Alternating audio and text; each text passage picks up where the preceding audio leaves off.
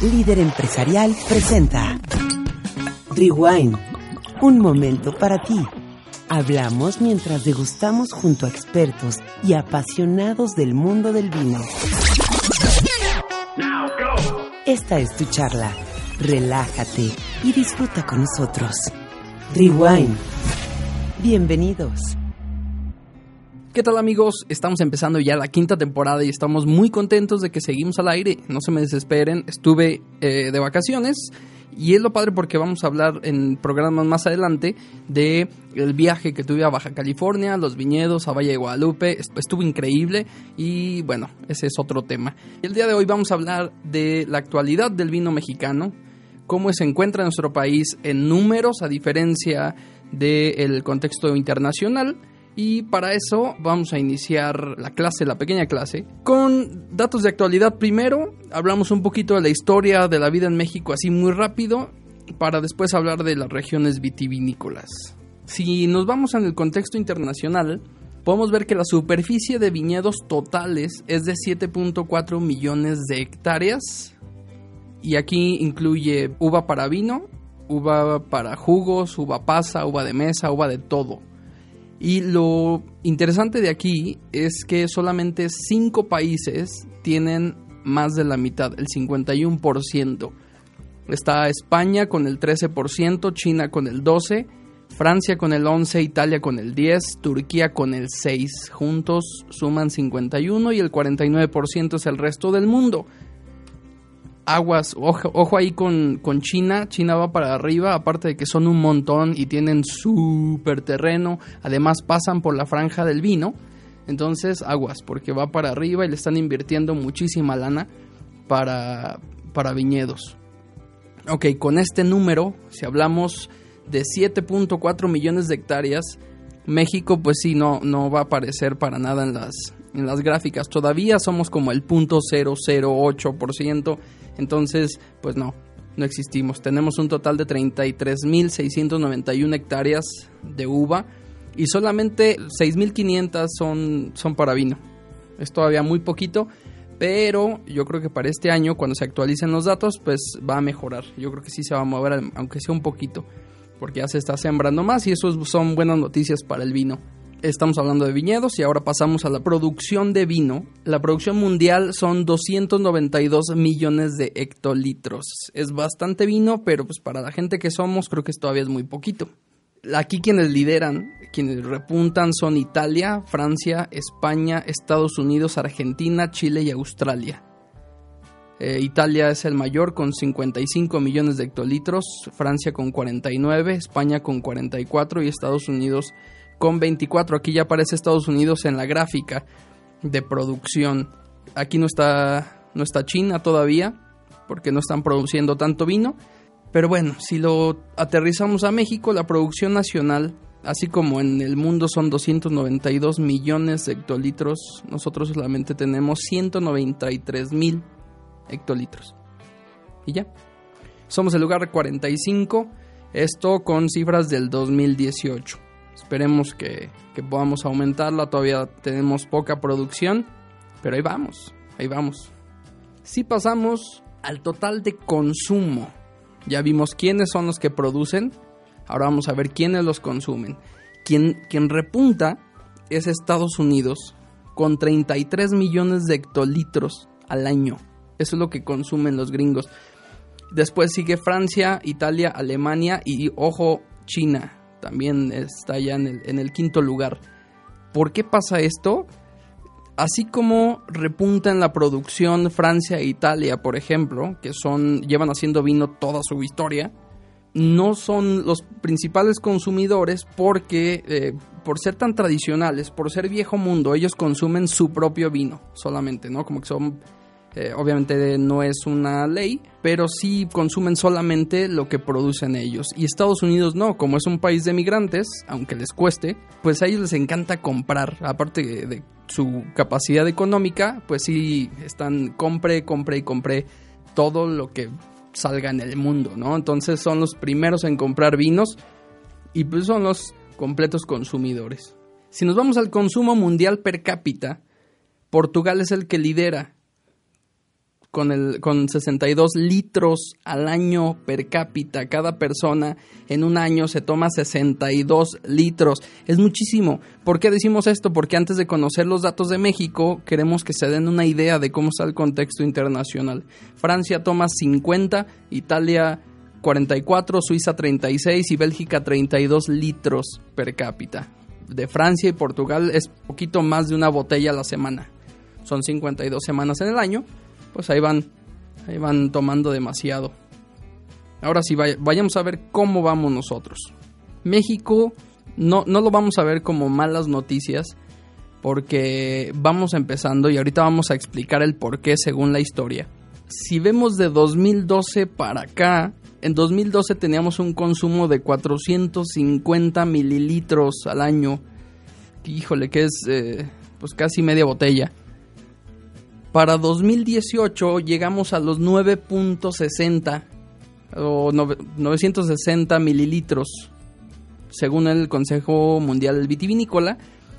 Y la meta de este, según el, consejo, es de 2 a 3 litros entre 10 y 15 años. Híjole, suena lejano y suena mucho o, poco, como lo quiera ver usted. Pero, pero ahí va. Eso es para, para cifras del año pasado. Yo creo que para 2019 ya alcanzamos el litro, o al menos eso esperamos. Y la preferencia de consumo en México todavía, eh, tal vez por tema cultural, es que el 70% preferimos los tintos y el 30% blancos. Eso pues sí, se nota mucho cuando visitamos otras bodegas. En tintas encontramos mucho, eh, así como en el mundo, la Cabernet Sauvignon, la Merlot, pero encontramos Grenache, Nebbiolo, Barbera, Syrah, Tempranillo, Sangiovese y, así seguimos, ¿no? Hay, más variedad a, diferencia de las blancas, que en blancas tenemos Chardonnay, Chenin Blanc, Sauvignon Blanc, Bionier, Semillón, Moscatel, Macabeo, como nuestro amigo Rigo que invitamos hace poco, que en su Macabeo 100% aquí en Aguascalientes plantado. Porque si tenemos tanto tiempo siendo conquistados por españoles, con tanta influencia vitivinícola, ¿por qué no somos o estamos muy nuevos en el tema todavía? Le prometo que esta historia o este repaso de historia rápida de la vida en México nos va a aclarar mucho de los puntos. Para 1493 eh, llegan las primeras vides y toneles con el segundo viaje de Colón. Tenían que traer algo para divertirse, entonces pues aquí traían el vino. Fue para 1521 donde se da la conquista y pues como toda conquista había que festejar y pues así eh, estuvieron algunos años tomando vino hasta que se terminó y no era tan fácil como ir al Oxxo y comprar unas cuantas botellas para seguir bebiendo. Entonces, para 1524, Hernán Cortés es el que lanza un decreto donde dice que cada colono español tiene que plantar mil sarmientos por cada 100 indígenas a su servicio. ¿Suena maravilloso? Sí. ¿Son buenas noticias? También. Pero hay un problema aquí, es, un, poco de lo tenebroso que tiene la política, y es que hubo problemas entre España y la Nueva España porque eh, la novedad era el vino de, aquí y todos pedían o, se consumía bien, aquí se, encontraban tal vez uvas muy silvestres todavía, las plantaciones eran eh, demasiado autóctonas tal vez, pero sacaban vino y de ahí, es donde, donde lo obtenían y se dejaba de, traer de España, de la madre patria, ¿no? Entonces, cuando viene ese problema, los productores de allá eh, tal vez se manifestaron en la plaza o no sé qué hicieron y lograron convencer a Felipe II, esto fue para 1595, eh, Felipe II de España prohíbe la plantación de vides y producción de vinos de este lado del charco. Él fue el culpable. Aprendas este nombre, Felipe II. Él fue el que hizo que la producción y el desarrollo de la vitivinicultura en México desde los 1500 se viniera abajo. Entonces, bueno, vamos a odiarlo todos en conjunto y pues estemos tristes, ¿no? De aquí, al momento de estar eh, buscando los lugares donde se pudiera dar la vida, encontraron que se daba de mejor manera al norte de México. Para 1597 es cuando el rey de España otorga los títulos de propiedad a don Lorenzo García en Santa María de las Parras y ahí es donde se funda la bodega San Lorenzo. Esta bodega es la que actualmente conocemos como Casa Madero, ya más adelante le explico quién es quien la compra. ¿Qué pasa aquí? Fuera de este suceso importante, llegamos a un, punto donde caemos como en un desierto, ¿no? No hay producción, no hay vino, no hay nada. Y es por eso que no, no tenemos avance. Fue hasta, incluso en 1803, el virrey ordena arrancar las vides en todos los viñedos. Pero pues algo que le tenemos que agradecer a don Miguel Hidalgo y Costillas que le valió gorro y aumentó sus viñedos. Eso en el municipio de San Felipe, Guanajuato. A pesar de la prohibición, y eso estuvo bien, eh, esto fue para 1810 y fue hasta que se consuma la, la independencia, esto es en 1821, donde Miguel Hidalgo dice, ¿saben qué? Fuera esa ley, vamos a volver a plantar y fue algo que le tenemos que agradecer. Todavía de las cosas que, que hizo bien fue enseñar a los indios a, plantar vides y a producir, a producir vino. Tal vez no de buena calidad, pero bueno, ahí empezaba un poquito las, las bases otra vez. Sigue el tiempo y en 1893 don Evaristo Madero es el que compra la hacienda San Lorenzo en Parras, Coahuila. Él sigue importando eh, pues gran cantidad de, de vides europeas y es ahí donde nace Casa Madero. Por eso es la más antigua, no solo de México, sino de América. Seguimos dormidos en, esta, en este desarrollo vitivinícola. Fue hasta 1906 que llegan al Valle de Guadalupe eh, 100 familias rusas de exiliados religiosos, esta orden de los molocanes, que pronto empiezan a cultivar viñedos y empiezan a hacer su propio vino. No solo ellos llegan a Baja California, fue ahí donde se empieza ya a producir eh, vino de manera constante y también órdenes de jesuitas, este, muchos extranjeros llegan ahí y es donde ven que, que la producción de vino se da de mejor manera. Entonces es ahí donde nace eh, o empieza, son, son como precursores de la vitivinicultura actual y yo creo que la nueva era resurge ya hasta 1970, que es donde ya nacen algunas bodegas importantes y toda esta, esta nueva ola de, de bodegas que empiezan a hacer vino de calidad, se esfuerzan por, por hacer eso. Y en 1970 México ingresa a la OIB, Organización Internacional de la Viña y el Vino. Y es ahí donde nace o resurge la nueva, la nueva etapa, la nueva era. Eso es al norte de, nuestro país. Si nos, si nos vamos a, a Aguascalientes, pues tarda un poquito más. Eso ya es hasta, hasta 2006. Y es ahí donde tenemos otro programa que si usted se regresa en nuestra playlist, ahí vamos a ver la, historia de los vinos de Aguascalientes. Terminamos con qué estados son los que, los que producen vino. Nada más para tenerlos eh, en cuenta. Empezamos con Baja California, que son los valles, y tenemos el altiplano norte, que es Sonora, Chihuahua, Coahuila, Nuevo León. Eh, vamos bajando a San Luis Potosí, Guanajuato, Zacatecas, Aguascalientes, claramente, Querétaro, y se agrega uno que ya tiene una, una vinícola y es Puebla.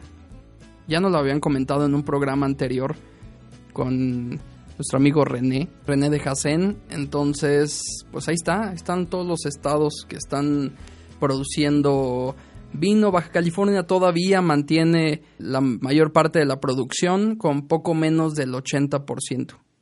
Entonces, va, creciendo poco a poco. Altiplano Sur, vamos mejorando, creo que también mucho, nos ayuda mucho, mucho la, la altitud aquí en Aguascalientes, por ejemplo. Y la, la línea o la franja del vino que pasa al norte de nuestro país, así rozando un poquito lo que es Baja California, algo que tiene y que le ayuda es este cambio climático.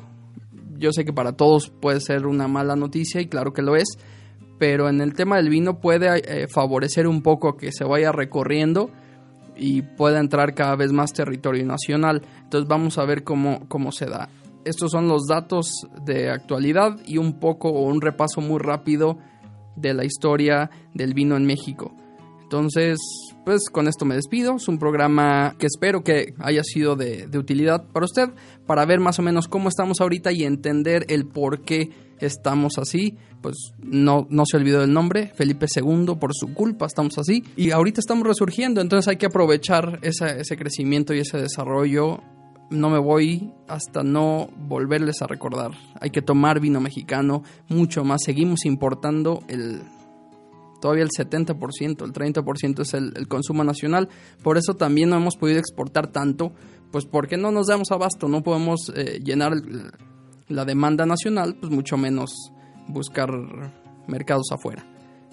Esto ha sido todo, me, despido, mi nombre es Edgar Pérez y gracias por estar con nosotros iniciando ya esta quinta temporada. Hasta luego. Rewind ha llegado al final, el programa que busca despertar en ti la curiosidad de probar un vino diferente cada emisión Busca más episodios en las plataformas digitales de líderempresarial.com.